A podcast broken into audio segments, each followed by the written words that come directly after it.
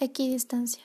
Este término es empleado para referirse a algo que se encuentra a igual distancia entre dos puntos. En cartografía se refiere a la distancia igual o constante que hay entre curva y curva de nivel.